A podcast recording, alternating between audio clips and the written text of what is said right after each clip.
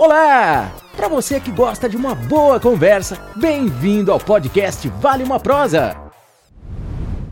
Começando mais um Vale uma Prosa, esse bate-papo que vale uma prosa, vale ou não vale uma prosa? Oh, sempre E vale. aí, caraca, hoje mais um, hein? Hoje um convidado especialista. Que Mas- faz tempo que eu tô lá. eu Vou, vou Você conversar tá, é, ele. O cara é ocupado, o cara trabalha no Detal, no Rock Rock, in Rio, tem os eventos próprios. O cara é conhecido nacionalmente. Outro nível, outro nível. Bora, vamos falar Bora. com ele? Bora. Gente, vamos falar hoje com um cara. Ele vai falar o que ele faz aqui, porque vocês vão entender por que, que a gente tá falando disso dele. Leandro, pata aí, Leandro! E Opa, aí, valeu. Leandrão? Quanto, ó, quanto tempo que eu não. Né, faz tempo que a gente não se vê, ah, cara Verdade, dos eventos, cara do social. E aí, Leandro? Como que tá? Bom, em primeiro lugar, muito obrigado, Marquinho, Fábio. Um prazer enorme estar com, estar com vocês. Eu venho acompanhando o podcast que vocês têm feito. e, pô, Legal.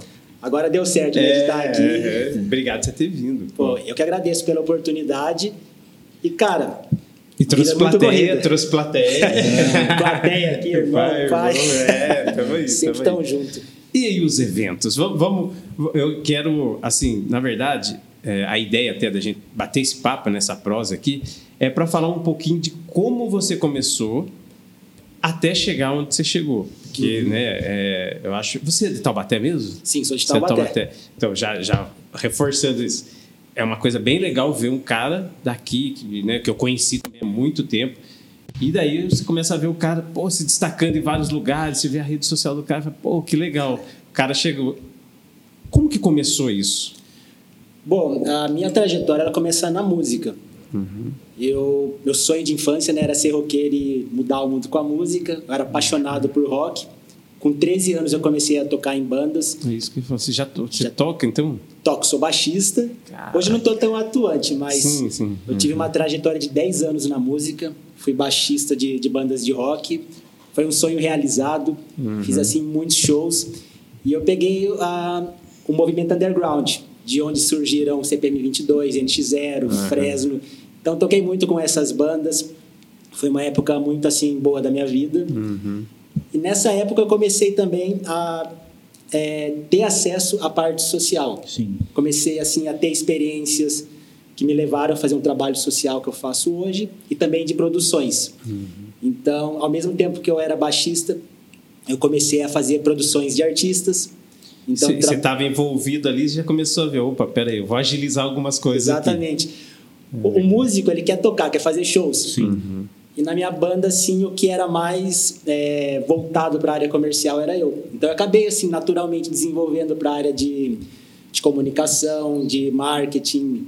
Então eu que fechava os shows. Nisso eu aprendia como montar eventos. Então eu comecei a produzir os próprios shows, né, para minhas bandas tocar.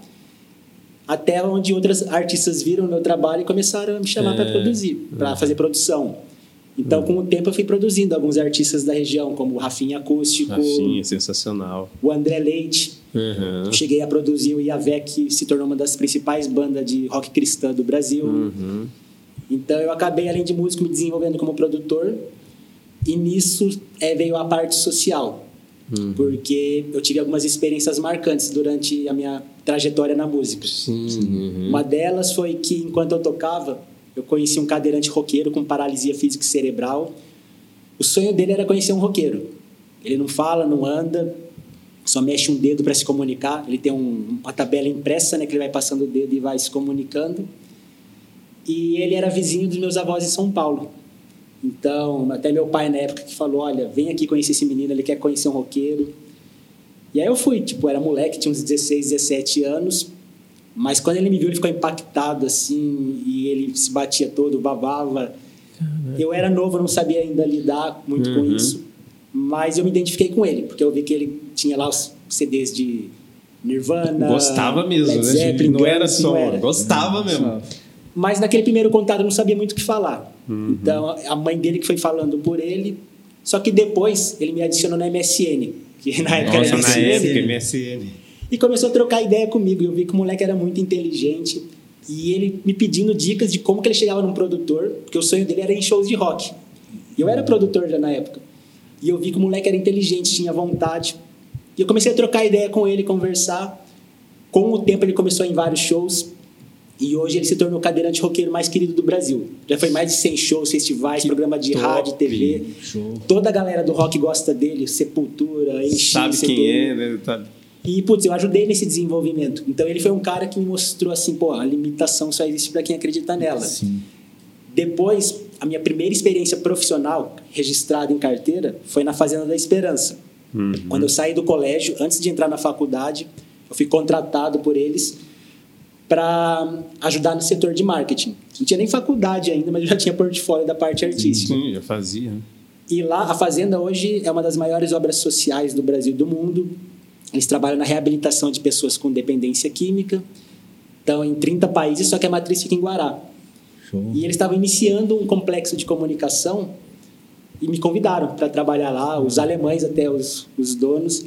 E eu, moleque, A, a fazenda é, não é, é- Os donos são de fora?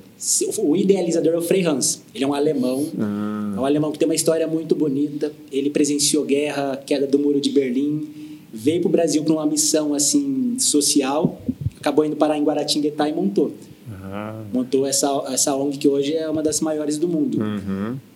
E eu fui lá trabalhar com eles. Eu, com 17, 18 anos, fui para lá. Era muito longe para eu ficar indo e voltando para Taubaté. Sim. Então eu acabei morando lá durante a semana. E para não gastar muito, eu pedi, deixa eu morar com os internos aqui. Sim. E aí meu chefe liberou. Então eu morava numa casa que era bem próxima dos internos e eu comecei a conviver com eles. Dois anos, uma realidade social, vendo muitas pessoas em recuperação. Uhum. E eu comecei a ver de fato ali o que, que é Várias histórias, né? muita história de superação, de e eu comecei a ver que assim a parte social você pode ajudar crianças carentes, pessoas com deficiência, pessoas que querem uma nova chance de, de vida. E eu comecei a ver muita história ali. E um dia eu estava lá treinando depois do, do trabalho, né? tinha uma academia ali Uhum. e tinha um senhor, um senhor que olhou para mim assim e falou: "O que que você usa?" Aí eu falei: "Não, não uso nada, eu trabalho." Não, mentira, o que que você usa? Eu já tinha tatu, piercing, É, imagina, acha que é, né? Tipo, Hoje é, hoje é acessível, na época não, era É. marginal, é, quem tinha tatu na época era É, marginalizado, as é. pessoas olhavam feio. Sim. Isso, eu tô falando o quê? De 10, 15 anos atrás. Uhum. E eu falei, não, não uso nada, sou, sou funcionário. Aí Na hora que eu provei que eu era, ele olhou para mim e falou assim, você sabe quem eu sou? Eu falei, não, não sei. Eu já fui um dos responsáveis do tráfico. Um dos chefes. Mas não precisa ficar com medo. Eu queria te falar uma coisa. Queria ser igual, igual você, assim. Te admiro. Eu falei, ah, por quê? Você é um cara doidão, mas pensando em fazer o bem. E isso ficou assim, entrou assim, Uhum. e falei, cara, é legal. Eu posso usar essa minha atitude de rock Sim. atitude que eu tinha para querer mudar a vida das pessoas. Uhum. Eu já tinha o exemplo do Luke, o cadeirante. Estava enraizado ali na fazenda, vendo o dia a dia de transformação. É, caraca. E tinha meu irmão. Meu irmão, né? Ele, meu irmão que está aqui, né? Uma inspiração para mim. Uhum. Meu irmão ele tem uma síndrome rara chamada síndrome de Williams. É uma síndrome que dá em um em cada 20 mil pessoas. E eu pude ajudar durante a vida dele a se desenvolver, Uhum. a ter várias conquistas, como se formar no colégio normal, Sim. conquistar ali o primeiro emprego, Primeiro emprego. depois ser promovido para uma multinacional. Hoje ele é uma referência na, na área dele, né, da, da síndrome de Williams, até para outras síndromes Sim. também. Então, quando eu comecei a ver, eu vi que eu passei 10 anos tocando, mas eu tive muitas experiências que me mostraram uma outra forma de, de mudar o mundo, Uhum. pelo social. Mas eu podia trazer assim a essência da música. Lógico. Uhum. Foi onde eu comecei a ideia de ter um projeto social que unisse a minha, paix- unisse a minha paixão, que era a música, o rock, Sim, uhum. com um propósito, que era inclusão e solidariedade. Então, o que, que eu comecei a pensar? Era uma época que estava começando a ser sendo muito falado sobre responsabilidade social. Sim. Sim. E eu pensei, e se eu captar doações de empresas, levar instituições, mais artistas levarem, Fazer essa ponte. fazer né? essa ponte? E eu comecei a pensar nessa ideia, conversar com amigos da música, e um deles, que até hoje é da nossa equipe, ele falou: Olha esse projeto aqui. E mostrou um projeto chamado Living the, Dream Foundation. Hoje é é uma inspiração para mim. É um projeto americano que eles pegavam as bandas de rock e levavam em hospitais de câncer para que os jovens que estavam lá em recuperação pudessem ver seus ídolos. Isso ajudava no tratamento. E depois pegava esses jovens e levava nas turnês dos artistas. E eu vi aquilo, fiquei impactado. Eu falei, é isso que eu vou fazer. Vou pegar os artistas daqui e levar eles para entregar as doações de empresas para instituições. Montei toda a ideia no papel, que na época não tinha notebook, né? Sim. Então, É, não- só que eu falei, tá bom, mas eu preciso de, de verba, né? De recursos. Eu preciso montar um site para mostrar isso daí. Preciso ter condições de montar um evento. Por mais que seja uma instituição, tem ali que montar um evento. Sim, tem curso. E eu comecei a falar, preciso de patrocínio. Vou atrás de empresas, né? Então eu comecei aí é, fazer reuniões em empresas e só levava não. Mas era assim, um atrás do outro. E eu tentei um mês, dois, três, quatro e nada.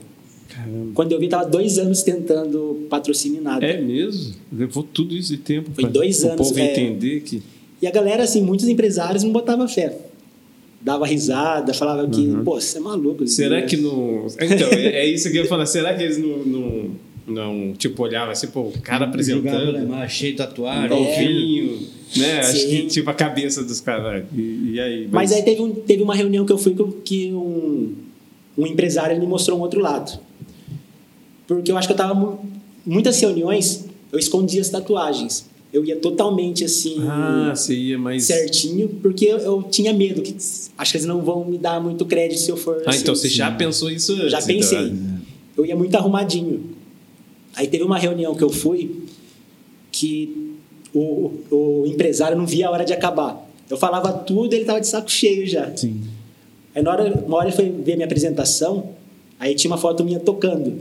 Ele falou: Caramba, que legal suas tatus. Você gosta de rock? Eu falei: Gosto. Eu já fui baixista, né? Ele, pô, que legal, também tenho tatu. E mostrou as tatu dele. Que banda que você gosta? Aí começou, aí foi outro papo. Outro papo. Aí eu falei: Quer saber, depois dessa reunião eu vou do meu jeito mesmo. Sim.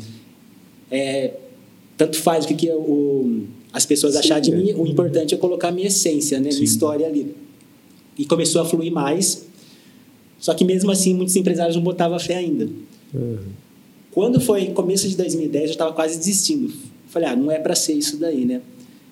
Aí um senhorzinho que tinha visto a minha ideia falou, olha, vou te apresentar para o empresário que eu acho que ele vai gostar do- da, sua, do- da sua proposta. Da ideia, da proposta. Quando ele me mo- mostrou qual empresário que era, eu falei, sem chance. Era na época um dos empresários, assim, Top. mais tops que tinha aqui na, na região. Caralho. E eu falei, nenhum empresário botou fé agora, não vai ser esse. Vou passar vergonha lá. Não tem nem computador para apresentar. E esse senhorzinho começou a insistir. Aí eu falei, tá bom, essa vai ser minha última reunião. Tipo, é- Depois dessa eu não vou mais. Acabou, vou, sei lá, arrumar um emprego normal e tá bom. Aí eu fui para essa reunião, cheguei lá, mostrei toda a ideia para esse empresário. Ele era o diretor né, de uma grande construtora, a Ladeira Miranda. Ladeira, aham. E aí eu mostrei tudo. E fiquei só esperando ele falar um não. Ele olhou para mim e falou: Cara, você tem noção que você pode mudar o mundo com isso? Cara, eu Caraca. achei incrível. Da hora. Aí eu virei para ele e falei: Meu, eu achava que, você era- que eu era louco, mas você é mais do que eu. Mas a ideia é essa, né? E ele falou: Não, não, eu tô falando sério. Eu vejo, claro, que Deus tem um propósito na sua vida. Você vai transformar é, a vida de muitas pessoas. Muito. Eu quero ser o seu patrocinador. Vamos ajudar. E aí, a partir dali, começou a, a entrar assim, a condição para a gente montar o projeto. Então, e, em abril e de dá dois- mais fôlego pra você, né? Que você já tava meio Sim. que desanimando. Pô, agora. Com certeza. E de todos, de dois anos, todas as empresas que eu fui, essa era a maior. Uhum. Então, às vezes eu vejo que Deus fecha uma porta agora, mas isso aqui é porque ele tem uma maior lá na frente. Sim, aham. E quando a gente lançou o projeto, em abril de 2010, a gente fez ali as primeiras ações com a marca da Ladeira Miranda. Isso abriu visibilidade para muitas empresas. Imagino. Muitas empresas, até muitos que disseram não, começaram a me chamar de volta. Para falar, oi, como que tá o projeto? Tudo, como que pode... É, é, agora, deixa eu ver agora aí. Deixa eu ver essa tatuagem. deixa eu ver essa É, tatuagem. aí ficou bonita minhas tatuagens, né? com uma chancela daquela, ficou bonita. sim. E aí a Ladeira Miranda começou a colocar nos documentários deles, e eles ganharam o É. prêmio de sustentabilidade É, em 2010. eu lembro. Então uma coisa puxou a outra. Em 2010 a gente fez seis, sete eventos muito grandes. Uhum. Um deles foi em São Luís do Paraitinga, quando deu uma enchente. Sim. E em São Luís do Paraitinga a gente começou a, a fechou marcas, é, patrocínio da Hurley, da New Era, até do Living the Dream Foundation, que é o projeto, projeto americano, Que eles é- ajudaram. Então começou a dar uma dimensão muito grande a, 2010. Uhum. 2011 a gente fez muito mais ações, começamos a ter aparições em mídia, sempre fazendo eventos, conectando doações de empresas para instituições, artistas representando, e a gente tinha um site onde prestava conta de tudo, divulgava. Uhum.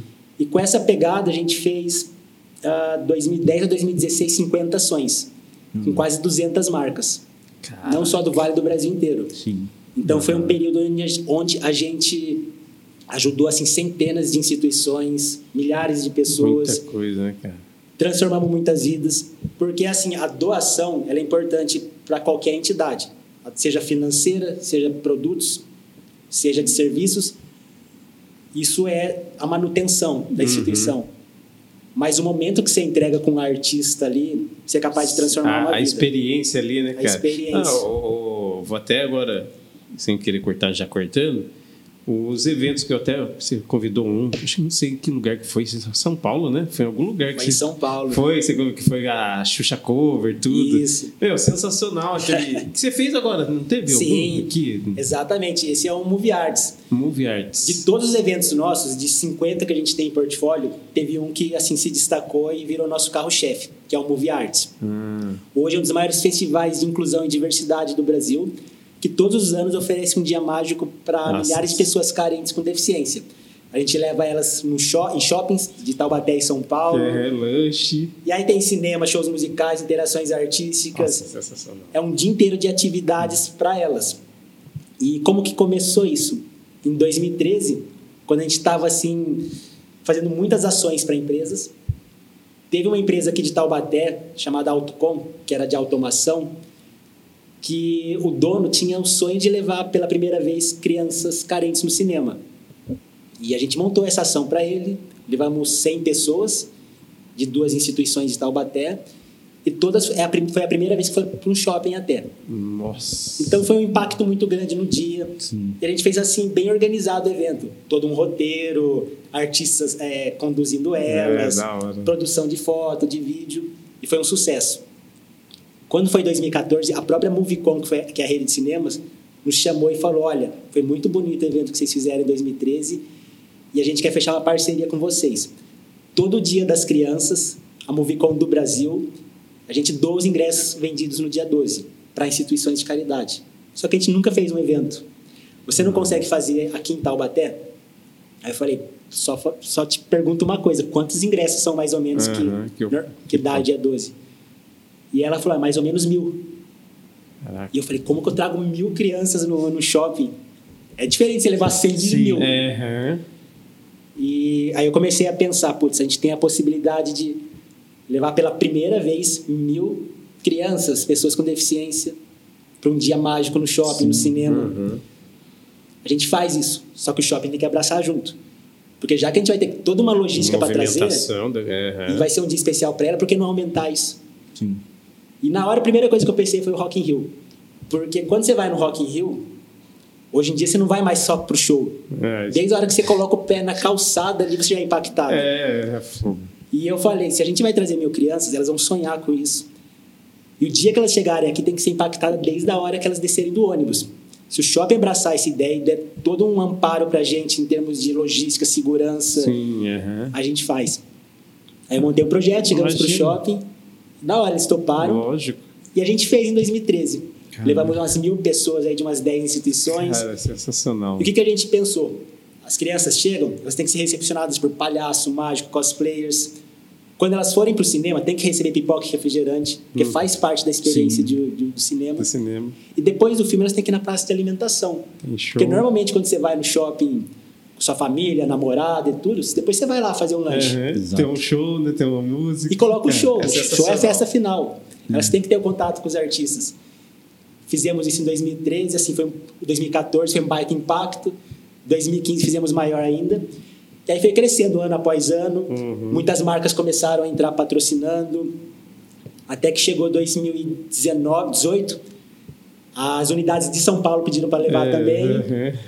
E 2019 a gente fez um evento assim marcante, porque foram três dias em Taubaté, dois em São Paulo, patrocínios da reserva do mercado Bitcoin, passou a ser um evento nacional mesmo. Uma coisa grande, né, cara? E a gente falou não, próximo passo é Lei Rouanet, Lei de Incentivo à Cultura para ampliar ainda Sim, mais. verdade. E a gente aprovou o projeto na Lei Rouanet Ah, que legal. e fizemos o ano passado via Lei de Incentivo.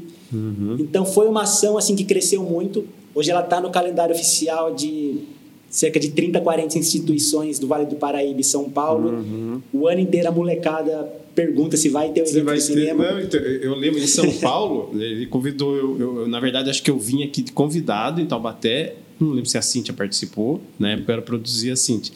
E em São Paulo a gente foi lá e ela foi fazer um show. Meu, quando eu vim aqui, mas acho que ela participou de Taubaté também. É, ela ficou, porque ela adora isso também, né? E a gente ficou muito impactado, porque é legal esse lance do- da criançada, sai de cinema. né? Lá- aqui não, mas lá em São Paulo eu fiquei o dia inteiro, então eu fui no cinema, fui curtir, fiquei o dia inteiro. Aí é legal porque eles vão pra praça, vocês dão lanche, né? Dão, enfim, lanche. Aí você começa a ver o show, meu, a criançada vai brincar, vai dançar, sabe? Vira uma balada, né, cara? Com É- certeza. É, muito louco, cara. É Esse, sensacional. esse evento, assim, hoje, para elas, eu, eu coloco aqui como se fosse ah, o mesmo sentimento que a gente tem quando vai para uma Disney, Sim. para um Rock in Rio, é o que elas têm para esse Sim. evento. Porque é uma realidade muito diferente. Imagina que a gente vai praticamente... A hora que a gente, que a gente vai para o shopping, Uhum.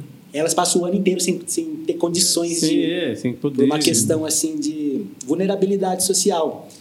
Então, o sentimento delas estarem indo para esse evento é como se estivesse indo ali para um, pra um Lollapalooza, para uma Disney, qualquer coisa do, do tipo, né? Então a gente faz com muito, com muito amor e carinho. E uma coisa que assim eu descobri nos últimos anos, que além do impacto para essas crianças, quando eu falo crianças é um público É, diverso, é, é, pessoas com deficiência, idosos, Uhum. pessoas com HIV em fase terminal. Então a gente lida com vários públicos. Sim, sim. Mas a gente começou a ver que estava transformando o outro lado das pessoas que fazem o evento. Cada vez mais voluntários começaram a fazer inscrição, querer participar. Uhum. Eles viram que era o momento que eles tinham de fazer o bem, de ter aquela Sim, troca. uhum. Teve muitos casos bonitos de transformação. Tem até uma menina que decidiu fazer faculdade de enfermagem para cuidar de pessoas por conta do que impacto que, legal, ela que teve da no evento. Uhum. Então, assim, esse foi um evento nosso que cresceu, tomou uma proporção Gigante, grande, graças a né? Deus. O ano passado nós fizemos ele via Lei Rouanet. Foi um evento grande, atendeu duas mil pessoas, Duas mil. duas mil. Teve patrocínio até da AXA. A AXA é uma se- seguradora global que patrocina o Liverpool, o time de futebol. Sim. Então a gente conseguiu atingir assim um, uma- um crescimento com esse evento que a gente não esperava, mas graças a Deus hoje está rolando bem e tá Todo ano tem. todo ano tem. É aqui e em São Paulo? Isso, aqui em São Paulo. Normalmente Taubaté é uns dois, três dias, São Paulo uns dois dias. Porque a gente só pode levar até 300 pessoas por período. Ah, tá. Porque muitas pessoas têm mobilidade reduzida, dificuldade para andar, deficiente visual. Uhum. Então, Tem é um público equipe, que né, você tem que ter assim, um cuidado maior de deslocamento. É um público que cabe dentro de uma sala de cinema, que cabe numa praça de alimentação. Você não pode parar o fluxo do shopping, Sim. mas eles vai adaptando de acordo às atividades.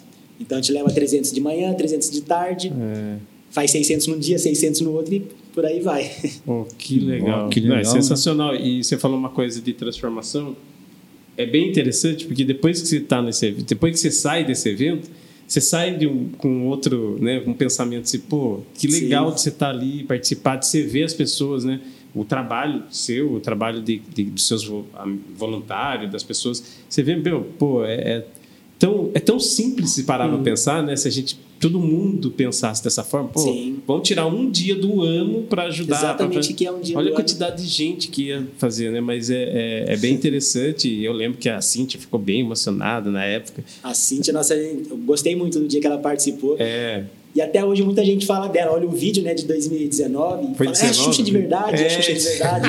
Falei, praticamente é igualzinho. é, trabalhou com a É Xuxa. gênio dela, é dela. Até a Xuxa chama ela agora para trabalhar. Mas é, é bem legal mesmo.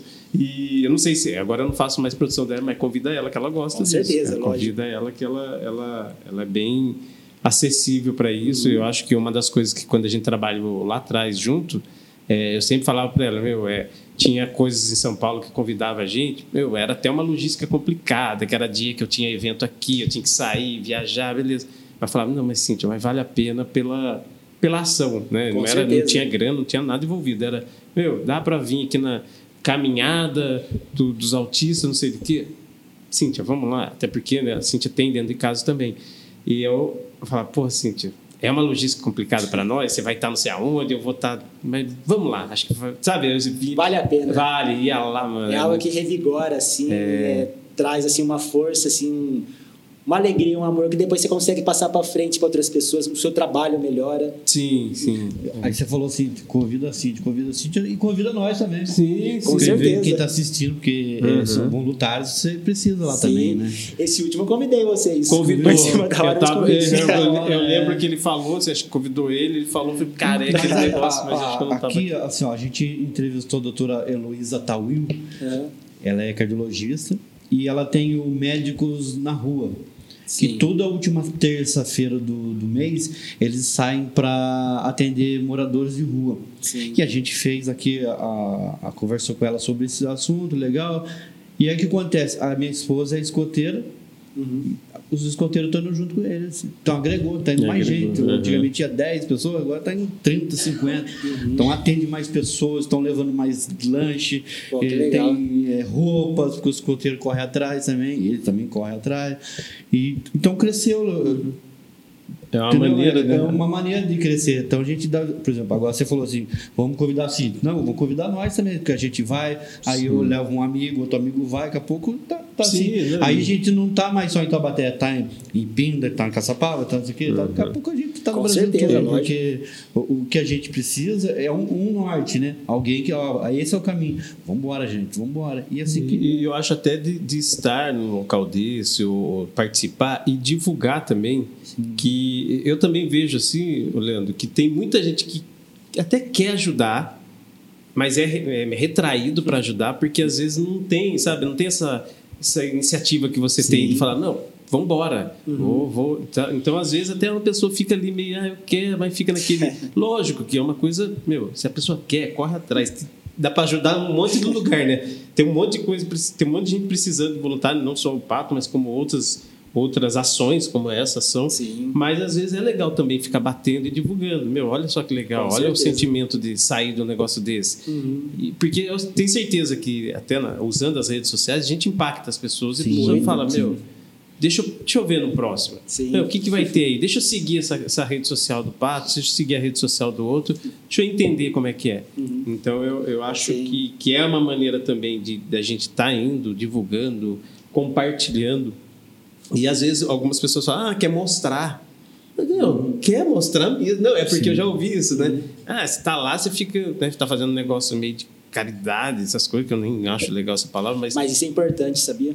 Então, cara. É, isso daí é um, um- Às vezes é um preconceito ou uma crença que a pessoa tem. Crença. aham. Porque, na verdade, o que, que acontece? O que, que leva uma pessoa a ajudar o próximo? Às vezes é uma motivação que ela tem pessoal, Sim.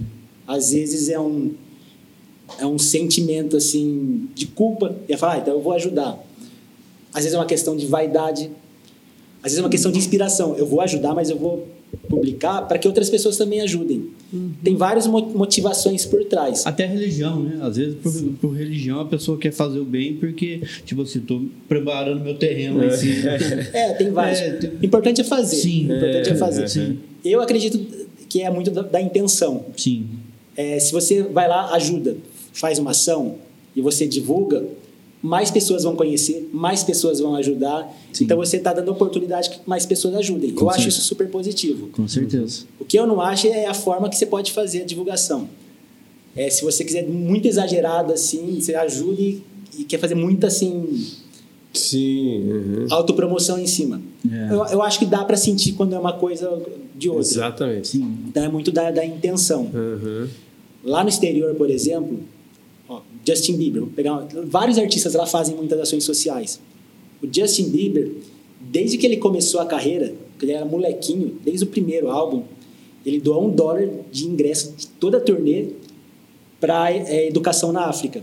Tem 200 escolas é, construídas e mantidas por ele na África. Caraca. Ele divulga, mas ninguém dá muita voz porque prefere muito mais assim divulgar as fofocas zoeira dele, a dele. zoeira. Sim. Mas isso a galera não dá. Mas devia dar mais ah, visibilidade para isso, porque outros artistas iam fazer. Você pega artistas do porte dele fazendo isso, quantas Imagina. vidas não são transformadas? Eu vi aquele o Acon, ele leva energia elétrica para um monte de, de cidades na África lá e tal. Uau, pra cara, o Linkin Park faz isso também. O Linkin Park Caraca. fazia isso. Inclusive, o Linkin Park é parceiro da ONU até para levar energia elétrica para. Ah, é? Eles amparam vítimas quando tem desastres naturais, assim. Aí tá vendo? né? Então, lá, os artistas são muito ah, movimentados com isso. Sim. E eles divulgam porque eles precisam da força dos fãs para ajudar também, que outros artistas façam. Então é positivo quando você É, então. divulga. E tem uma coisa interessante que você falou, que às vezes a pessoa ela quer ajudar, mas não sabe como, não fica retraída. Isso foi uma coisa que a gente enfrentou muito. Porque quando a gente começou a fazer os eventos, eles começaram a crescer, a gente começou a ter um enxergar um problema. Porque para cada evento que a gente fazia, muitas pessoas nos procuravam querendo ajudar também. Só que as pessoas falavam que não sabia como que era, Uhum. elas, tinham, elas tinham desconfiança para chegar numa instituição, sempre ouviam falar que tinha essas questões de corrupção, Sim. então não sabia se, se era sério ou não. Sim. Elas achavam que era difícil. Então tinha muitas crenças enraizadas nas pessoas que queriam ajudar. Elas tinham desejo, mas tinha ou dificuldade ou desconfiança. E do outro lado, muitas pessoas precisando de ajuda chegavam até a gente. Se não podia arrumar doação. Hum. Então a gente estava no meio desses dois. Quem quer ajudar com quem precisa de ajuda e fazendo os nossos eventos. O que, que a gente pensou? Isso foi em 2016. A gente começou a fazer muitas conexões entre doador e instituição na mão, no braço. Sim. Desde padeiro que falava, "Ó, eu quero muito doar pão para uma instituição, sabe qual aceita? E eu ficava ligando para as entidades que a gente tinha parceria. Você aceita pão? Aí chegava uma nutricionista. Pô, eu queria muito ajudar uma instituição com, com a minha área. Será que tem, tem alguma? Eu ficava ligando. Chegou uma hora que isso começou assim a, a ser Ser muito, muito. muito. Começou a desfocar a gente dos eventos. E aí o que, que a gente pensou? Pô, não tem uma plataforma que faz isso, faz esse match, essa conexão. Caraca. A gente começou a procurar, não achava, né? Sim. E foi onde a gente pensou, por que a gente não construir a nossa? Sim. Até então a gente era um projeto social da produtora, né? Da, da Solar Music. É. E a gente começou, tá bom, vamos montar uma plataforma. E a gente começou a montar assim, um, um esboço, um protótipo né, do que seria. Só que construir uma plataforma não é fácil. Sim, é caro é e difícil investir, né? Mas tá bom, construímos um, um protótipo e eu comecei a buscar investimentos. Fiquei seis meses né, indo atrás de investidores, fiz que, 200 apresentações e, e nada. Até que um investidor se interessou, chamou a gente para conversar e falou: Cara, vocês têm histórico com eventos, já fazem muitas conexões, agora você tem um protótipo de plataforma. Você tem noção que isso pode escalar e permitir que qualquer- pessoa no mundo faça o bem? Uhum. Você está sendo um facilitador do bem aqui Exatamente. vou investir nisso. Igual foi lá atrás no, patrocínio, quando nos ajudou a iniciar com a parte de eventos, Aham. a gente recebeu uma, uma oferta de investimento para construir plataforma. E foi a nossa entrada na área de tec- tecnologia. A gente não tinha experiência alguma com isso, o nosso background sempre foi de eventos, só que a gente estava diante de um problema real. Sim. Se aqui no Vale do Paraíba existem centenas de pessoas que querem fazer o bem, não sabem como, e centenas de pessoas precisando de ajuda, Imagina. como, o que, imagina o que que era no Brasil e no mundo. Sim. E a gente viu que a gente podia construir um sistema global de ajuda.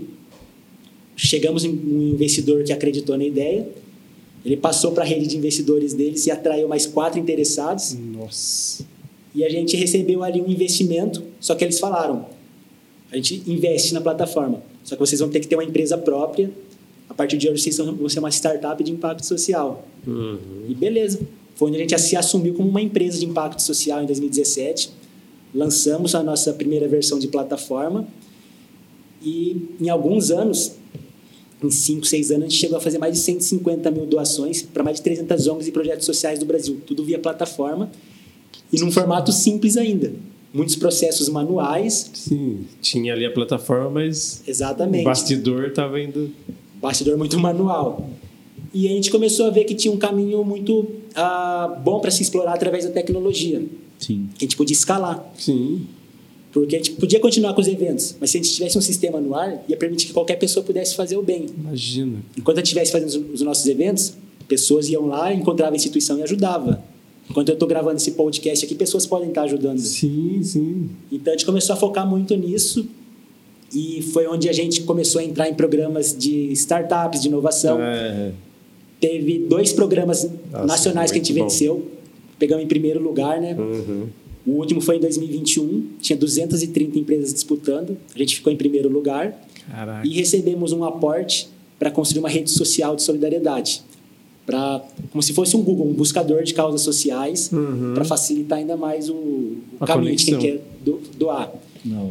E agora a gente está implantando né, essa, essa Sim. versão nova.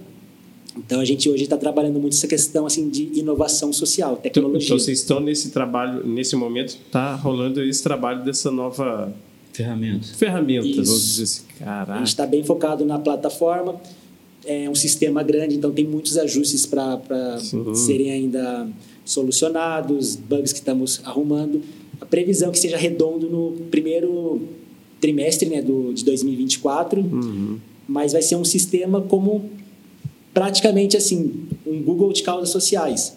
O usuário entra e busca a instituição que ele quer ajudar por localização, por, por categoria, de, por tipo de ajuda. Então, por exemplo, eu entro lá, quero ajudar uma entidade de Taubaté, de crianças carentes, onde eu possa doar dinheiro por Pix, onde eu possa doar produto alimentos, onde eu possa doar serviço voluntário como médico. Só que essa instituição, ela precisa ter tal documento, como um CNPJ, Uhum. quero ver a seriedade. Sim. Então, tudo vai estar lá. Quem vai alimentar isso é a própria instituição. Ela vai ter todo um painel, um dashboard, como se fosse uma rede Se social. cadastra. Isso. A gente faz só a conexão das duas pontas. É animal assim, cara. Caracas. É, então, e, e olha que louco, né? Você está resolvendo, mais uma vez, né? Você está resolvendo um problema. Exato. Você viu lá atrás, né? é, O lance de você, pô, tô ajudando, tô ajudando manualmente, vamos, vamos ver, né? Uma- Uhum. Pô, não tem uma plataforma, não tem nada. E você diz, dentro da sua área do social. Sim, E, mano, é, é muito bom. exatamente. E essa plataforma ela é muito focada em facilidade, até uma criança encontrar quem ajudar, porque a gente está montando tudo como se fosse um Google mesmo. E transparência, muitos processos assim, para que a própria instituição demonstre a transparência dela. Sim. E isso é uma coisa tão assim. Vai ser tão procurado nos próximos anos que até o Elon Musk falou disso. Há dois anos atrás, a ONU fez um, alguma entrevista, algum post lá, que elas falaram abertamente para o mundo: Elon Musk, se você doasse parte da sua fortuna, ia acabar com a fome no mundo. Aí o Elon Musk foi no Twitter e falou: Tá bom, ONU, me apresente um- uma plataforma é, onde eu possa ver como está sendo usadas as minhas doações, que seja aberta, transparente, que eu consiga visualizar. Se vocês me mostrarem isso, hoje mesmo eu vendo algumas ações da Tesla e dou para vocês. Nossa. Então, Corre, corre, Leandro, corre. Já manda um WhatsApp pra ele. Eu tô aqui construindo. Caramba, mas é isso sensacional. mesmo. As pessoas elas querem doar, mas elas querem ver como que está sendo feito isso daí. Não, e existe hoje em dia esse medo. Cara, é, é- e é real, é um medo real, porque, meu, existe um monte de coisa para fraudar, um monte de Sim. gente mal intencionada, ah, dou aqui, é, sabe? É, é- eu mesmo, assim, lá há um tempo atrás, agora tenho uma instituição que já eu faço todo mês, tem meus esquemas lá. Mas eu mesmo ficava, meu, putz, e aquela? E aquela outra? Mas será que realmente esse dinheiro vai? Sim. Mesmo que o dinheiro pouco, não estou falando de dinheiro, não é, não é o, o, é o Musk da vida. Mas mesmo assim, né? Então mas não importa fica- se é muito ou pouco. Sim. A instituição isso. ela tem que ter ali a tem que ter ali um processo de ser transparente igual para todos. Sim, Exatamente. Até porque a gente sabe que vai juntando, vira um, mo- um montante. Sim, com certeza. E, então fica assim um pouco, acho que na cabeça de algumas pessoas exatamente esse pensamento, né? Não pode fazer com que isso é que assim é, é muito é uma linha muito complicada, né? Sim. Porque isso também não pode ser ah então só por causa disso eu não vou ajudar. Sim. Aí não, vá pesquise caramba, vá atrás. Mas existe sim e com certeza uma plataforma dessa maneira que você está falando isso vai adiantar muito o lado das pessoas que querem, não, pô, eu vou nessa plataforma, que essa plataforma ela tá homologada, tá, Com certeza, né? exatamente. Ela sabe que ela não vai conectar eu com Tá qualquer um. documentado, porque Tá né, vai ter documentado, documento, sim. tudo certinho. Exatamente. É, tem investimento, tem tudo. Então, é sensacional, Sim, cara. até Nossa. pra vocês terem uma noção, essa plataforma está sendo tudo feito dentro de ambiente Amazon. Então a gente está trabalhando com tecnologia de ponta para oferecer o melhor para as instituições. Elas vão ter assim gratuitamente o melhor ferramenta possível para poder ter visibilidade, captar doações, Uhum. sistemas inovadores, tudo gratuito para elas.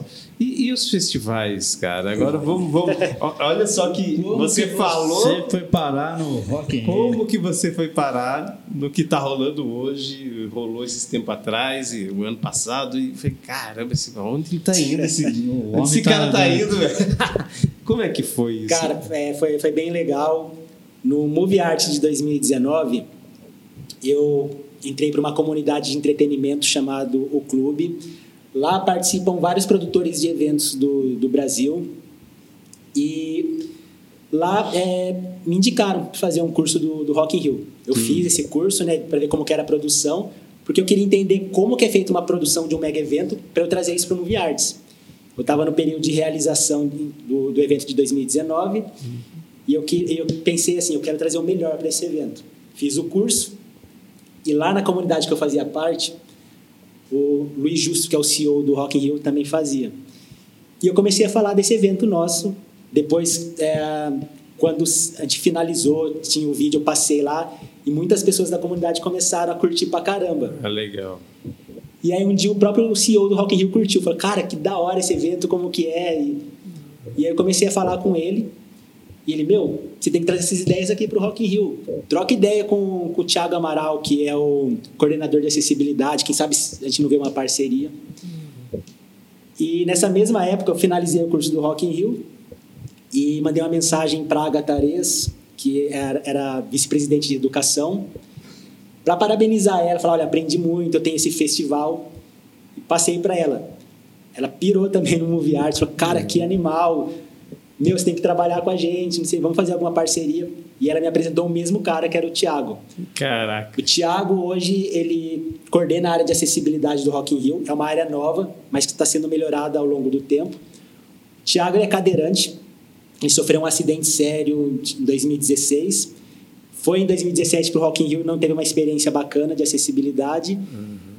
E ele colocou vários pontos de melhoria para o festival, até que o próprio festival contratou ele para coordenar a área. Sim. Nada melhor do que ter uma pessoa que entende bem disso, nos propondo melhorias. E aí, depois que o CEO do Rock in Rio e a vice-presidente de educação eh, me apresentaram ele, aí ele conversou comigo, curtiu pra caramba o, o Movie Arts, e ele falou, Leandro, por que você não vem trabalhar com a gente, cara? Você tem, assim, um propósito enraizado, propósito bem parecido com o meu, trabalha há muito tempo com inclusão, com solidariedade, tem a veia inovadora, né, por causa da Solar Social, acho que você pode somar muito com a gente. E beleza, isso foi em 2021, é, 2022, a gente tendo essa conversa. 2021, aliás. Quando foi começo do ano passado, um dia ele chega para mim assim, abril, tava rolando Rock in Rio Lisboa, e ele falou: "Pato, cara, preciso de você aqui no Rio". Caraca. Falei: "Como assim?" Vai ter o Rock in Rio em setembro, tá pegando fogo, tô sem equipe de acessibilidade. Cara, você quer vir ser produtor aqui? Eu falei, beleza, mas quando? Cara, começa em julho já. Faz home office em julho, mas preciso de você em agosto aqui. E beleza. E assim, foi um baita desafio para mim. Imagino, que da hora. É, julho, eu fui para uma reunião de produção. Pela primeira vez eu pisei no Parque Olímpico. Eu sempre sonhei pro Rock in Rio. É, ah, nunca fui, tinha nunca ido, tinha né? ido. E quando eu pisei lá, olhei. Sensacional. Cheguei na reunião de produção, tava o Roberto Medina lá, né, Nossa. que é o fundador, eles falando das histórias. Aí eles chegaram com o meu crachazinho ali, falei, cara, é real isso daqui. Tô aqui, né? Tô aqui. Caraca. É animal. E foi assim um sonho né, realizado e um baita desafio, porque era o primeiro evento depois de uma pandemia, tinha uma expectativa É. gigante. A acessibilidade do Rock in Rio ela é muito delicada, Sim. porque o público com deficiência é o que mais pesquisa antes de ir para um festival. Porque eles têm medo. Muitos Sim, têm medo, lógico. como que vai ser muita gente. Uhum. E a gente estava com a equipe reduzida. Quando eu cheguei lá, só tava o Thiago, que era o coordenador, e eu. E eu falei, como assim, cara? A gente está sem equipe aqui. Falei, não acredito nisso. Então eu tive que assumir uma operação de acessibilidade junto com ele, gigantesca. Com toda uma expectativa em cima, sem equipe praticamente. Então eu pegava a parte de comunicação, que era ver toda a demanda que vinha dos e-mails. E tinha ali uns mil e-mails de pessoas com deficiência. Caramba. É, atender os fornecedores, ver todo o mapa do Parque Olímpico Sim, para mapear a equipe né, que atender. também, aham. Porque são 16 serviços de acessibilidade que, que o Rock in Rio oferece. Hoje, eu acho que é o, mais, o evento mais inovador que oferece é, ações acessíveis né, para o público. E eu, assim, ajudava toda essa operação. Então, foram três meses intensos. Começou dia 2 de setembro o Rock in Rio, dia do meu aniversário, né, com o show Ah, do é? Iron Maiden. Foi um presente para mim também. Eu lembro que era meia-noite do dia 1 pro dia 2. Eu passei ali em frente ao palco Mundo e o Iron tava passando som. Ali eu parei assim, comecei a tremer, chorar. Imagina Falei, pô, é emoção, presente né, cara? mesmo isso daí. Cara, que animal, mano. E a época do festival foi assim, intenso. Eu coordenava toda a equipe de atendimento que a gente recebe na época do festival. Eram quatro monitores e 40 eh, pessoas de staff. Então ficava 20 em cada período. A gente tinha o centro de acessibilidade e o nosso trabalho era oferecer atendimento ao público PCD. Então, basicamente, eles, o que, que é a acessibilidade do Rock in Rio? Desde o transporte, então eles chegam até um shopping que tem próximo, tem shuttle, que são vans exclusivas do Rock in Rio, que pegam eles gratuitamente e coloca dentro do evento para furar a fila até, Lógico. porque muitos não têm condições ali de enfrentar. Ficar, né? Dentro do Rock in Rio tem carrinhos de golfe que pegam eles ali e levam até a área de acessibilidade. No centro de acessibilidade tem ali da pulseira para a plataforma elevada PCD. Tem uma plataforma que fica nos- na frente dos principais palcos com um metro de altura para que eles tenham condições de ver. Cadeirante, pessoa com nanismo. Uhum. Tem ali pulseira para brinquedos. Então tem toda uma infraestrutura voltada para PCDs. E eu ajudava a coordenar tudo isso. E foi bem, Que bem top, punk, bem mano. intenso. Não, imagino, cara. Chegou na próximo do evento, eu ainda estava sozinho. Três, quatro dias antes eu consegui promover um monitor para produtor. Uhum. Não tinha nem mais quarto no hotel, dormia no chão ali mesmo. Com... Cara, e a responsa também, né, cara? Eu acho que o peso da responsabilidade, porque, Muito. meu, além de ser um festival nível, esse nível que não tem Mundial. nível Rock in Rio, é o Rock in Rio, então você tava no, no negócio. Além disso, ainda você tem a responsabilidade de cuidar dessas pessoas, né? Sim, de, com de- certeza. Cuidar, assim, de, né, de você dar o melhor possível Exatamente. dentro do, do- do possível, né, cara? E, e aí agora e, e junto com isso já foi pro Detal. Aí Isso. já tá, já tá dentro da, da galera, da equipe. É, aí foi, um, aí foi um desafio diferente, porque o Rock in Rio era o primeiro, foi aquela, aquela pressão ali, né? O primeiro evento, você Uhum. numa função ali até de liderança, né? Porque, lógico, eu tinha meu Sim. superior, mas você está como responsável de uma operação para atender duas mil pessoas com deficiência, que é um público mais delicado, um público que precisa de mais atenção. Quando eu falo público PCD, envolve pessoas com deficiência, idosos, gestantes, todos que precisam de um- uma atenção especial. E beleza, foram três meses intensos, foi um baita aprendizado que eu tive. Eu acho que trabalhar no maior evento musical do mundo te dá muita bagagem, Sim, oxi. E o ano que vem você tá de novo lá. se Deus quiser. e o Detal esse ano assim foi foi um outro desafio porque foi a primeira edição do Rock in Rio em São Paulo, É. mas com outro nome, né? Interlagos. Então o terreno era diferente, porque lá no Parque Olímpico é tudo plano. Uhum. Interlagos tem ali várias oscilações, então para acessibilidade é mais difícil. E e eu fui assim chamado para uma área nova, porque eles criaram a pluralidade. Pluralidade veio para ser uma extensão da acessibilidade. O que, que seria isso? Eles criaram uma área para atender pessoas que tivessem qualquer problema no festival. E isso acontece. Então, por exemplo, a pessoa sofreu com crise de ansiedade, com crise de pânico. Se ela for no- no- nos postos médicos, não tem o que fazer. Então, na nossa área, tinha psicólogos de plantão que atendia a pessoa, tranquilizava ela para ela voltar para o evento. Se fosse um caso mais grave, aí passava para o hospital. Sim. Se fosse um caso de racismo, homofobia, tinha advogados lá especializados. Caramba. Até a Secretaria dos Direitos Humanos estava lá. Se precisasse tomar qualquer providência, já saía para lá. É como se fosse uma área de gestão de crise, Gestão de para garantir o bem-estar do público. para garantir que todos tivessem a melhor experiência. E nessa área eu era responsável. Então, eu dei um suporte para acessibilidade, né, pela experiência que eu já tinha, mas fiquei responsável pela pluralidade, que foi uma inovação. É isso que eu ia falar, foi a primeira vez. Foi a isso, primeira né, vez. No, no evento. E ali tinha al- algumas ONGs parceiras fazendo ativações, tinha um podcast de inclusão e diversidade, tudo dentro desse, desse novo espaço. Uhum. Então eu fui chamado para ser ali, para liderar essa área, né, Liderar, para coordenar ali. para coordenar. Foi uma, um convite bem especial. É uma área ligada à acessibilidade, então eu fiz muita coisa de acessibilidade também. E foi um, um novo desafio. É animal isso aí, cara. Não, imagino. E, e, e- e tem crise, né? Esses, é muita gente, né, cara? É muita, muita gente, gente. envolvida. É, imagina. Ah, imagina, ó, pega o primeiro dia, dia de abertura. Caiu um dilúvio. Choveu. Ah, Então, eu Caiu um dilúvio. Mas foi tão forte a chuva que a, a- chegou até se cogitar de parar o evento. caraca. Foi assim, foi cogitado parar, mas mantemos, man- Uhum. man- foi mantido. Segurou a onda. E nisso, muita gente entrou em desespero. E, e ainda era o dia do show da Demi Lovato, então tinha muito adolescente Sim. que começou a entrar em pânico. Porque o que, que adolescente pensa? Começa a ficar com muito frio, começa a achar que vai perder o show da artista, aí fica desesperado. É, é um monte de, de, de emoção, né? um monte de emoção. De emoções.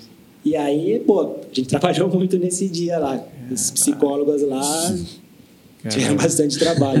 E e eu acho que Imagina. até eu, se eu fosse o dono do evento, eu ia estar nesse, nesse espaço que imagina aí a minha cabeça, caramba, essa chuva. Porque assim, por mais que a gente sabe que a gente planeja fazer um evento no ar livre, sabe que tem o problema da chuva. Sim, com certeza. Só que se a chuva, eu lembro, é, eu queria ir também no.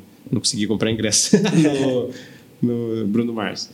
Eu lembro, eu, eu lembro. Eu sei que a gente tem esse problema da chuva e tudo mais, só que, cara, a chuva que rolou lá, eu lembro, assim, que eu tava vendo, né, nas, nas, nas base- olhando, vendo as notícias, e, cara, foi muita água para aquele momento. Como outro festival que teve, acho que em Tu também, primeiro dia, foi cancelado, inclusive, agora, né? Esqueci. Aqui em São José, aqui o show que ia ter sertanejo aqui, deu um chuvão de antes. Ah, montou- verdade, Henrique Juliano, sim. verdade, verdade. É, os amigos meus que montaram lá a estrutura. palco, o chuvão. Então, tipo É assim, você sabe que pode ter esse problema, mas talvez não com essa intensidade que está vindo, porque é um atrás do outro. Por isso até que eu eu estava tentando lembrar o, o Henrique Juliano. Eu estava tentando lembrar porque assim é muita coisa que está acontecendo de desse problema da, da chuva, principalmente. Então eu imagino que o setor de crise ficou tipo assim, meu, é primeira vez no festival e já trabalhando que nem Pô, pra caramba. Esse foi um dia que eu acho que eu mais trabalhei, porque eu, o tempo inteiro eu ficava na chuva, pegando pessoas lá no posto médico, levando no, no nosso centro, e ali tentando acalmar ali os, os ânimos. E agora, que hora que você dorme? Que você tem que chegar antes e sair depois? Olha, a época de festival é difícil falar de horário Pra de que dormir, né? Não, o Rock in Rio, por incrível que pareça, no Rock in Rio, quando começou o festival, começou 2 de setembro com o Iron Maiden, e acho que terminou dia 11 de setembro com a com a Dua Lipa. Durante esse período de duas semanas, o único dia que eu consegui dormir foi no show do Coldplay. Foi um dos Ah. melhores shows, eu queria, assim, eu pegava alguns flashes de shows, né? Caramba, Mas eu cheguei pro produtor e falei, cara, eu tô quase 10 dias sem dormir. preciso hoje. Ah, assume aí, cara.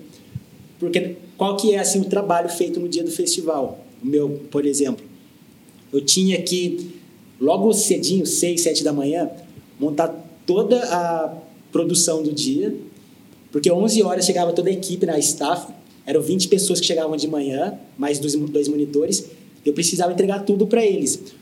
Todo o panorama do dia, as fichas de hum, autorização de imagens, abastecer ali todo o, o stand com, com água, ver iluminação como estava. Tá. Eu tinha que preparar tudo. Caraca. Só que quando chegava às 11 da manhã, sempre começa a aparecer coisa. Começa a dar é, é normal, tudo. é normal. E aí sempre acontece alguma coisa. Aí daqui a pouco, era uma da tarde, começava a entrar o público. Eu tinha que acompanhar, assim, ver se os monitores, se a equipe estava atendendo estava bem. nos locais, você está E nos sempre postos. dava alguma coisa também.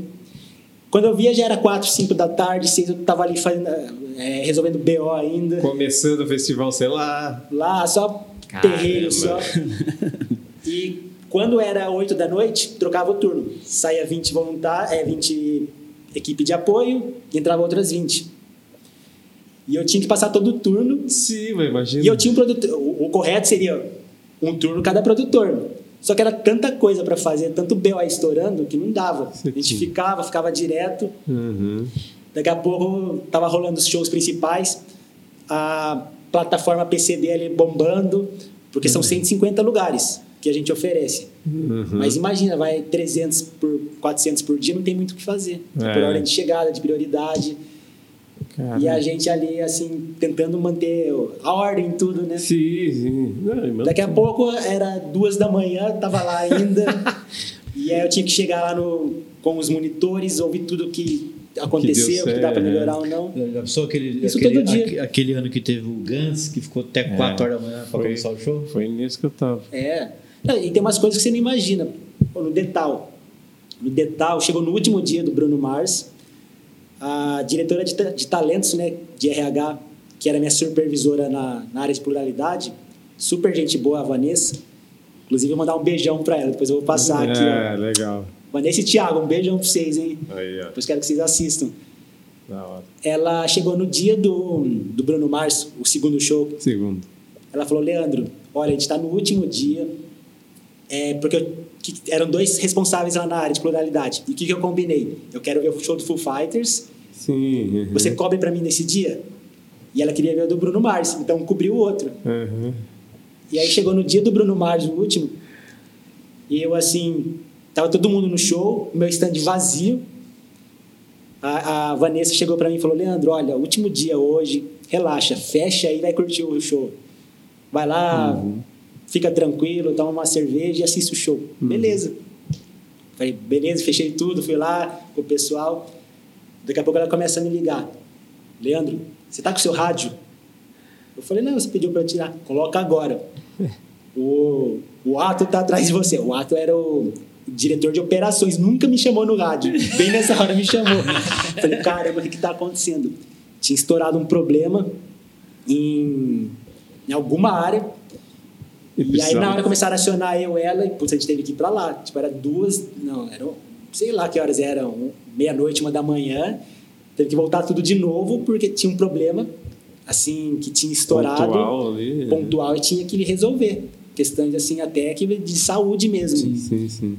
E quando você fala resolver um problema, primeiro é pensando no público, na pessoa. Sim, sim. Segundo, é evitar uma coisa que um problema que pode Maior, gerar né? para a Se empresa. Uhum. Não, isso é abrir. Isso. Então, assim, você não você acaba não tendo descanso no, no festival. Não, não Quando tem. você acha que está tudo sob controle, acontece uma coisa, você tem que ir lá resolver. Você tem que resolver. Cara, é a responsabilidade, né, cara? É o, é Verdade. o lance da responsabilidade. E eu, esse curso, eu sou produtor de evento também, né? Uhum. Marquinhos. E Esse curso do Rock in Rio aí, eu, eu ia fazer um ano com, com um amigo meu, Oswaldo. Aí ficou vai, vai, vai, não vai, vai, não vai, e perdemos a, a chance. Perdeu. É um curso muito bom, assim. O que eu fiz é o curso online, mas eles também têm ali o Academy. Sempre que tem um Rock in Rio, o É isso Detal, que eu queria fazer. eles têm ali a imersão presencial. Então, eles, entre uma semana e outra de festival, eles separam um dia para você ir lá e ter uma imersão. Então, tem palestras, tem uma visita guiada por toda a cidade do rock, o Detal é a cidade da música, para você ver de perto como é feita a produção. É assim, uma experiência muito Então, bacana que eu é, recomendo. é, esse, é esse que eu gostaria de fazer. É sensacional. O Carol assim. falou pra mim, vamos fazer. É, mas é sensacional. E, Eu, eu gosto, eu gosto. e o Rock in Rio, você falou do Guns, mas acho que o, quando eu fui não foi esse dos 4 horas da manhã. O. Guns foi aquele que caiu uma chuva também. Ah, não. Aí É, o Axel ficou rolando, rolando, rolando, e foi entrar 4 horas da manhã. Não, no Rock in Rio ano passado pô, foi o show mais extenso que teve. Acho que foi umas três horas de show É. do Guns. Eu fui lá atrás, eu fui já, não sei nem que ano Não, que eu fui, esse- mas eu fui no Guns. esse que eu tô falando, ele entrou com capa de chuva, tudo. uma capa amarelona. Se você procurar aí o Guns, o Rock, ele entrou tarde pra caramba. Acabou outro show, tipo, meia-noite e meia, uma hora, e É. ele só foi entrar depois Eu não das sei, quatro. cara, eu não Nossa. sei, eu sou ruim de data, eu não sei que ano que eu fui, cara, no Rock olha que louco. mas eu fui no Guns. Foi no, no ano que jogaram água no Carlinhos Brown, Ah, sacanagem. se eu Ah, lembro. mas aí foi lá atrás. sacanagem. Faz tempo, né? Foi lá Acho que atrás. foi a terceira edição do, do Rock in Rio. É mesmo? Não fala se vocês estão vendo assim, É, só, só, foi, acho que a terceira foi, edição. foi. A primeira de 85, né? Que é a clássica. É. Aí depois teve uma outra. Aí ficou um tempo sem ter. Ah, bom, cara. Aí quando retornou pro, pro Brasil, foi essa daí que. Que foi água na É, sacanagem. Teve o. Que teve Guns, Silverchair, Deftones, Sim. foi bem legal essa edição. Foi, foi, foi. Oasis, foi bem, bem Foi. legal, foi bem, bem interessante. Então é isso. E aí? Exemplo do garoto, hein? Quando eu crescer, você é igual. Pô, muito bom, Pato. Parabéns aí por tudo o seu trabalho. é, que, bom, quem é de Taubaté conhece o seu trabalho, né? O Solar. Na época que eu produzia muito, eu falava, cara, que interessante esse, esse seu trabalho, é, o impacto que esse trabalho seu faz. E aí a gente vê hoje é, isso sendo, né? Sendo visto não só aqui, né? Que acho que a ideia é Mas essa Brasil mesmo. Fora, né? A ideia é essa mesmo, é ampliar isso aí, porque coisas boas. Você tava até, você falou um negócio aí no meio e eu ia comentar, mas eu vou comentar agora. Você comentou um negócio assim que, que às vezes, né, da gente de divulgar coisas boas, né? E não sei se você já percebeu, eu percebo muito isso nas redes sociais. Hoje eu trabalho com rede, com marketing e tudo mais, que coisas boas são muito mais complicadas de divulgar. O que dá muito ibope, infelizmente, são as coisas não tão boas. Então, Sim. Sim. por isso que na hora que eu estava falando assim da gente divulgar mesmo, né, sem parecer auto é, Autopromoção. autopromoção, mas a gente tentar fazer o máximo possível para mostrar para as pessoas. Por quê? Porque a gente tem que ir bem bater de frente com essas coisas que não são tão boas, Com que é o que certeza. mais tem, né? É o que mais parece que a galera compartilha. Sim. Ah, vamos seguir a treta, né? Vamos seguir a briga, não? E a coisa legal, ah, beleza, é legal, beleza, mas não é uma coisa assim. Então, eu acho que só agora, né? Pegando esse gancho aí de, no final aí, porque parabéns, que tem que divulgar, tem que levar isso para fora mesmo. E sensacional, você tá Com certeza. Eu, eu acho que assim, compartilhar o bem, coisas boas, é, é importantíssimo. E independente da forma como você faz. Isso que a gente está fazendo hoje, a gente está compartilhando um, um conteúdo do bem. Exato. Fez uma ação social, sentiu que você pode inspirar outras pessoas, faça. É, é exatamente A- a- isso. Quando a gente começou a ideia do podcast, a gente tinha um, um sonho de acessibilidade, que era fazer ele traduzido por Libras, Sim. o, o programa inteiro. Só que custa caro. Aham. E a gente trouxe a, a- a- uma colega aqui, a Simone, e ela é tradutora de TV, ela é uma das maiores do Brasil, tem livro, tudo. E o episódio dela ela fez para nós, traduzido de ponta a ponta de Putz, acessibilidade. Primeiro podcast, no, eu acho que é do Brasil, cara, porque se olha até mesmo os grandes não tem. Aham. De ponta a ponta traduzido por Libras embaixo. É muito bom. Pô, né? bacana. né? Porque ela falou assim que o de leitura tem, tem uns que gostam, os surdos tem um que gosta só de ler e tem uns que ele precisa da Libra. Tem vários níveis, né, do, da Sim. pessoa surda, do, não de, de- do- da, da capacidade de ouvir, mas da, da, da interpretação. Então ela falou que ela mandou para as pessoas, comunidades surdas, os caras adoraram e passaram a acompanhar.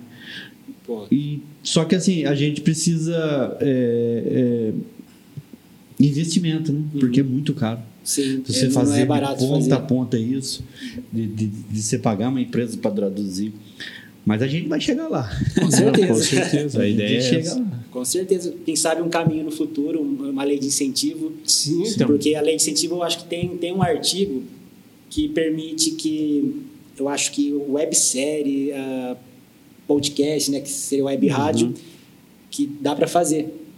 Aí. E uma das coisas que assim a a lei de incentivo mais pede assim é medidas de acessibilidade. É. Então, se você tem um podcast que vai ter ali um, um conteúdo cultural bacana, que vai ter previsto ali ações ali de, de inclusão, de acessibilidade, isso são pontos fortes para você Pontos conseguir, é. aprovação de projeto. Sim, então, e para você ver a nossa, nossa veia, né? A gente trouxe aqui, falamos do surdo, falamos do autismo, falamos de Uhum. moradores de rua, Agora estamos falando do, do seu projeto. Então é, é o que a gente gosta. É, eu acho que a, É. ideia, a ideia, quando foi criado o podcast, o, o Vale Uma Prosa, o Fábio que idealizou, o Fábio que trouxe, era- já era para a gente ter feito isso em 2019. Ele, meu, antes de, de você Inclusive, o ver. nome é bem legal o nome. É, então, antes de você ver o lance de, de podcast, ele já falava, Marquinhos, vamos fazer, vamos fazer. Daí entrou a pandemia, ele, Estourou, "Mano, agora é hora. podcast. É, daí todo mundo começou a estourar no podcast, né? Começou a aparecer lá os grandes, e ele falando,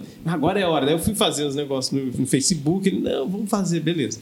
Até que ele pegou eu pelo cabelo, né? Falou, se quer, quer, se não quer. Mas assim, quando ele criou e a gente conversou bastante, foi exatamente para dar voz para coisas legais que tem aqui na região, não só na região, mas em breve a gente vai trazer pessoas, né, não só da nossa região, mas é e hoje passando um ano, né, a gente tá um ano, né, mais um pouquinho mais de um ano que a gente meu, é legal ver, porque a gente conseguiu fazer o que a gente pensou lá atrás. Então a gente olha e fala, cara, é, é simples o nosso, nosso Sim. esquema, mas é uma coisa que rolou, é um ano. Sabe? Praticamente, meu, ficamos um mês só parado por troca de estúdio, porque montar agora estúdio. Mas é, é muito legal. E, e vendo você aqui com a gente, trocando essa ideia e falando de coisas assim, eu, no meu caso, eu fico muito feliz porque, cara, é exatamente a ideia é essa. Sim. É conectar, você conecta pessoas com empresas, cara, é sensacional. Sempre você fez isso e agora você vai fazer ainda mais.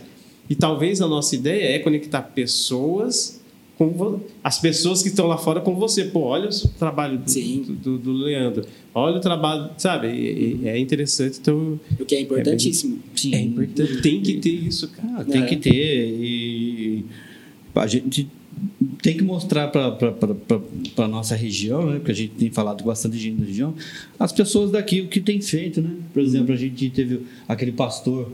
O cara é pastor, mas ele é técnico de futebol na Ucrânia, só voltou por causa da guerra. Caramba. Então, até foi um episódio emocionante. Então, a gente tem que dar voz, mostrar assim, ó, nossa região tem gente do bem, gente, gente que, que vale uma prosa, né? Vale, vale, parar é- para ouvir. Pô, é que legal, né? A, a doutora aqui do, do autismo que, que veio aqui com a gente falar. Uhum. Pô, muito legal. Por exemplo, ela correu atrás. A, em São José tem a sala azul nos shops, porque o autismo, às vezes, dependendo do grau dele, ele precisa daquele momento deixa eu Relax, né? vol- vol- voltar para o corpo, vamos dizer assim. Então tem a sala azul, então ela, não que seja azul, mas é uma sala separada que leva lá, aí ele vai ter baixar a, Não tem aceleração, barulho, né? não tem Sim. barulho, não tem nada, toma uma água e tal. Inclusive o cinema, né? Tem É. um dia agora do, do cinema Sim, tem mesmo. nos shoppings em São José que Taubaté também tem. para Ah, autismo. legal. E, e- então são, são, são essas coisas que a gente precisa passar para a galera. Ah, De fofoca tem muito aí, não precisa, não. Não. né? Com certeza. Pato, muito obrigado por esse papo. agradeço. Demorou, mas foi sensacional. Sabia que ia ser. Muito obrigado. Obrigado valeu aí a- mesmo. a plateia que você trouxe, Valeu. seu pai aí. O corintiano que ganhou o livro. Muito obrigado, Obrigadão, Pato. viu? Valeu mesmo. Obrigado, Fácil. Foi um prazer. Falou, galera. Valeu. Tchau, tchau. A gente fica por aqui, mas voltamos com uma baita prosa na semana que vem. Participe do nosso podcast, acesse nosso instagram.com barra vale uma prosa e nos diga quem você gostaria que participasse do próximo programa. Envie perguntas e também críticas. Obrigado e até semana que vem!